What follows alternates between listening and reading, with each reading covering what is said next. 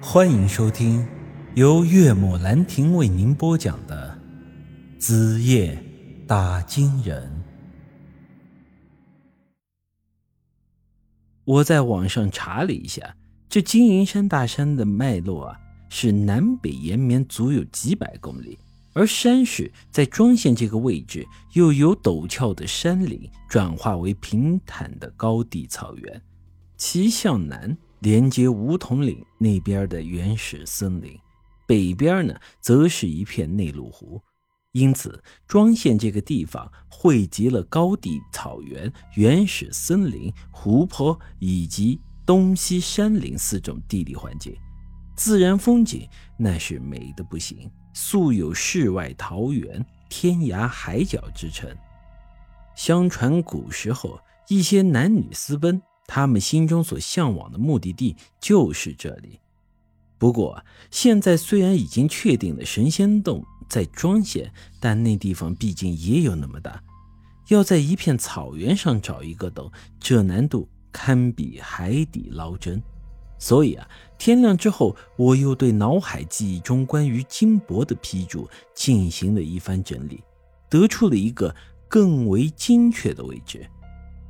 而这个位置大概是叫做门鸠萨卡，这可不是英文，也不是西方哪国的文字，这也许是梵文，是我根据古梵文翻译过来的内容。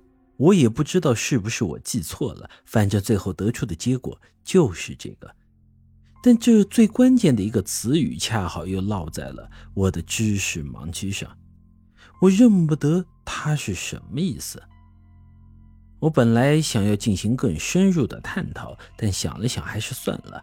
这一来是现在时间紧迫，杨玉的情况容不得我再这么耽搁下去了；这二来呢，是这东西是我根据之前的记忆写出来的，而金箔我只看了一遍，很难保证我没有记错它。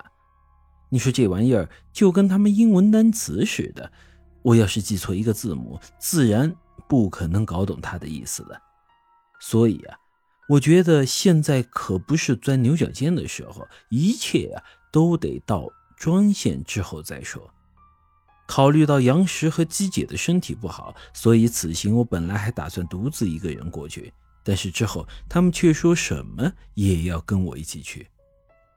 原来因为我这趟从梧桐岭回来之后，把自己在那边的经历给他们讲了之后，他们听完是非常的担心。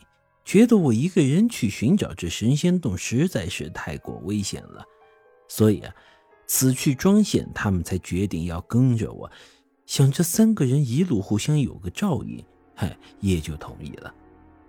我这已经算是在鬼门关前绕了好几回了，危险二字对我来说早就已经没什么意义了。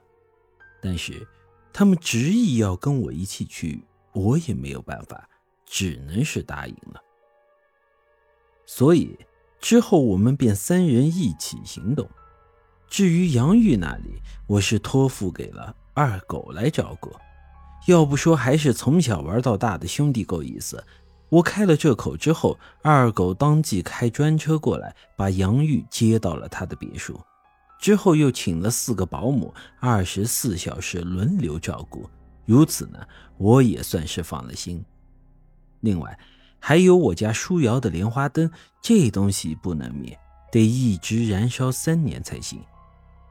考虑到二狗成天工作上忙，这玩意儿交给那些佣人，我实在是不放心。所以后来我就找了个防风灯罩，此行把我老婆也带上了。如此，我们三人加上一盏灯，坐上了去往庄县的长途车。本来庄县离我家那里也并不算远，直线距离还不到二百公里。但由于那地方太过偏僻，这路啊也没有修好，仅有一条两车道的公路，还是建国那会儿修的。这路弯弯绕绕，我们的车子硬是颠簸了二十多个小时，加上中途休息的一晚，到了安县时候已经是第三天的晚上了。这之后啊。我大概了解了一下当地的风土人情。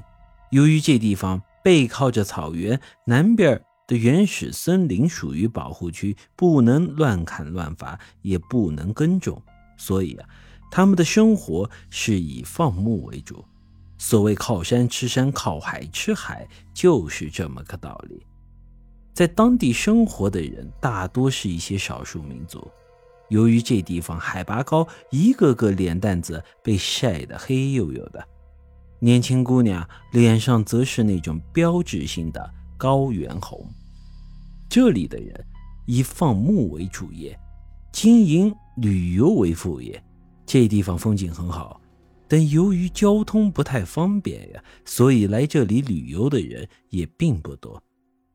我们舟车劳顿了两天，下车的时候人都是昏昏乎乎的，想着赶紧找个地方吃顿热乎饭，然后再找个住宿的地方好好休整一晚。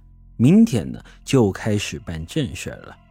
下车之后，一个黑黝黝、穿着少数民族服饰的小伙子一直在背后跟着我们。我有些看不下去，便转身对他问道：“，小伙子，你想干啥呀？别看我们是外地来的，就想对我们动歪心思哦。”本集已经播讲完毕，欢迎您的继续收听。